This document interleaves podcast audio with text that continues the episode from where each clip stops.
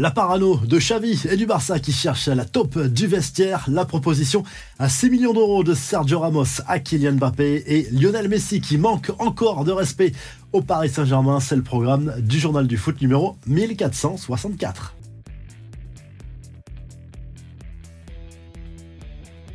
Jean-Louis Gasset, présenté aux médias, le nouvel entraîneur de l'OM, nommé jusqu'à la fin de la saison, a été très clair dans son discours en conférence de presse. Il réclame une remobilisation générale et demande à ses joueurs de se regarder en face, de se remettre en question et très vite. Juste avant ce point presse, l'OM avait publié un communiqué pour confirmer de manière officielle le départ de Gennaro Gattuso. Trois petites lignes seulement pour annoncer la nouvelle. Il faut dire que l'Italien ne laissera pas un souvenir impérissable dans la cité phocéenne et Pablo Longoria, lui, a été interrogé sur son avenir. On sait qu'il est de plus en plus contesté, compris en interne du côté de Marseille, mais il a été très clair malgré les résultats en dents de scie cette saison. Il ne compte pas quitter la présidence de l'OM. Les infos à retenir des matchs de Ligue des Champions disputés mardi soir dans le choc de la soirée. L'Inter Milan a dominé l'Atlético Madrid 1-0 en huitième de finale aller avec un but signé Arnautovic en seconde période. Il avait remplacé à la pause Marcus Thuram, touché à l'adducteur droit. L'autre nouvelle à surveiller côté infirmerie, c'est la blessure d'Antoine Griezmann, contraint de laisser sa place à la 78e minute, visiblement touché à la cheville droite qui a tourné selon Diego Simeone. Et dans l'autre match de la soirée, match nul, un but partout entre le PSV Eindhoven et le Borussia Dortmund. Les infos en bref, le PSG va-t-il perdre un joueur emblématique cet été? En tout cas, le Bayern Munich souhaite renforcer sa défense centrale et pense à Marquinhos. La presse catalane précise que le Brésilien est plutôt un plan B car la priorité se nomme Ronald Arrojo, l'Uruguayen du Barça. Le club catalan qui, de son côté, cherche à la taupe de son vestiaire. Xavi a bien senti qu'il y avait eu des fuites d'informations dans la presse au point de mener sa propre enquête avec l'aide du club Blaugrana.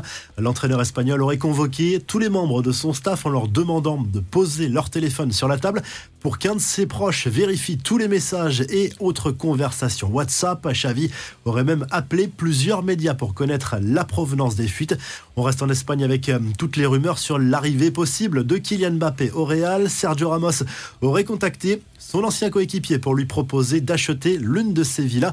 Valeur de la maison 6 millions d'euros avec euh, deux piscines, une salle de ciné, un espace de jeu doté d'un bar et d'une salle de fitness. Selon As, le joueur aurait par ailleurs récemment déposé une demande auprès de l'Office de l'Union européenne pour la propriété intellectuelle afin de renforcer la protection de son nom, de son image, de ses célébrations et de ses citations les plus célèbres. Quand on parle business, le clan Mbappé n'est jamais très loin.